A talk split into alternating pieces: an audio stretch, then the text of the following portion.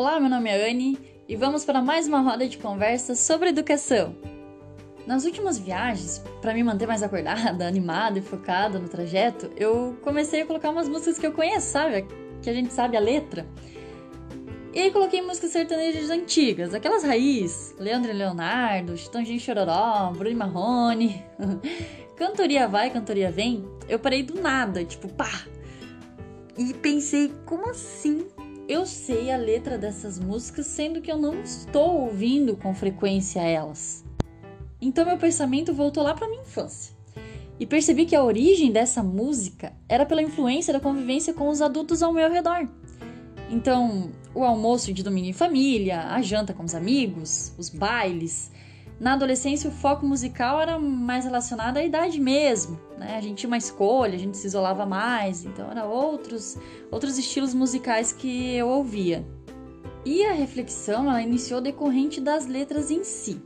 Deixando claro, gente, é que eu não estou fazendo uma crítica às músicas sertanejas. Eu estou só refletindo sobre as letras em que crescemos ouvindo, né, nos desenvolvendo, nos formando.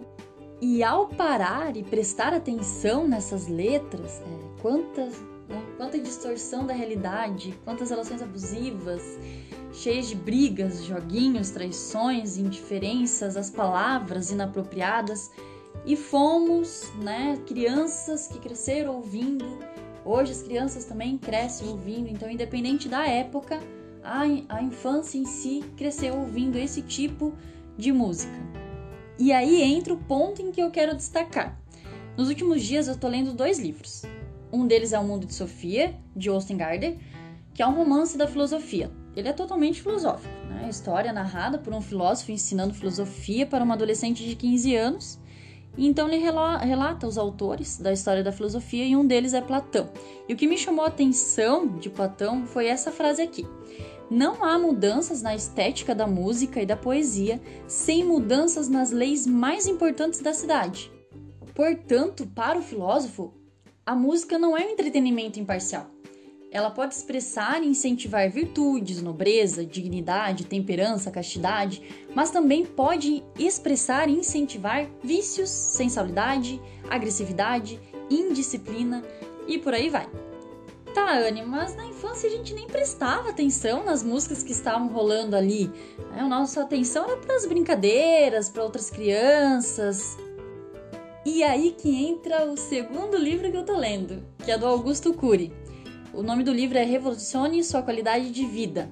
Nesse livro, ele explica como chegamos na fase adulta com os estímulos ao nosso redor desde o dia em que nascemos e é aí que entra a parte que fecha com a citação de Platão.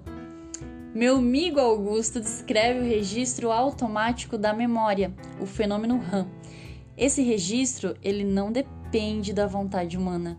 Todos os pensamentos e emoções são automáticas e involuntariamente registradas por esse fenômeno. Quer dizer, podemos não ter prestado atenção nas letras, mas elas ficaram arquivadas na nossa mente e contribuíram na formação da nossa personalidade e desenvolvimento. E jogo a pergunta: será que somos as músicas que ouvíamos ou que ouvimos? Para essa pergunta também existe a frase de Jin Un: Você é a média das cinco pessoas que convive. Então, será que também somos a média das cinco músicas que mais ouvimos? Lembrando que nos primeiros anos de vida, gente, é onde a memória mais registra pois é nesses primeiros estímulos que mais nos desenvolvemos, aprendemos e nos formamos seres humanos. E a música em si, ela tem um papel extremamente importante na fase de desenvolvimento do ser humano. Está presente na vida de todas as pessoas nas mais diversas épocas, culturas e sociedades. E isso nem é surpresa. Eu não estou falando aqui uma novidade. Ela é um fator determinante na construção social dos indivíduos da leitura de mundo, específicas de cada um e até mesmo a característica de cada grupo social em que estamos inseridos. De fato, a música seria um erro sendo inserida com toda uma bagagem negativa. Na educação, observo quanto se avançou também em relação às músicas infantis e está dentro da base curricular. A musicalização agora é uma prioridade. Ela entra como um dos pilares da aprendizagem. Elas estão mais conscientes, entram com a parte de realmente ensinar algo para as crianças que ouvem. Né? Um exemplo disso é a palavra cantada, né? o grupo.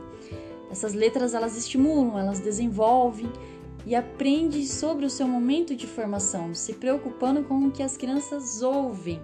É importante na determinação desse desenvolvimento.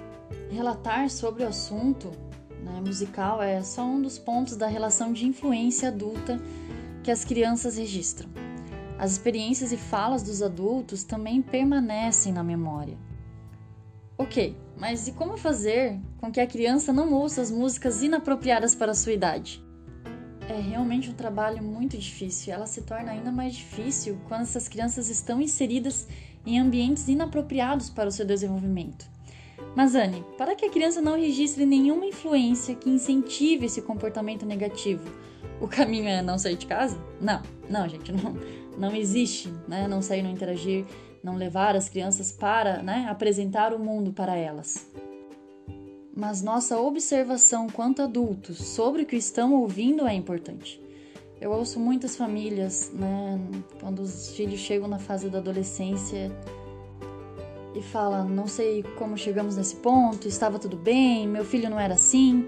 E é nessa hora que precisamos resgatar quais estímulos gerais. Falo dessa forma pois é muito ampla né, esses estímulos e elas são apresentadas para a criança e que está chegando na fase da adolescência.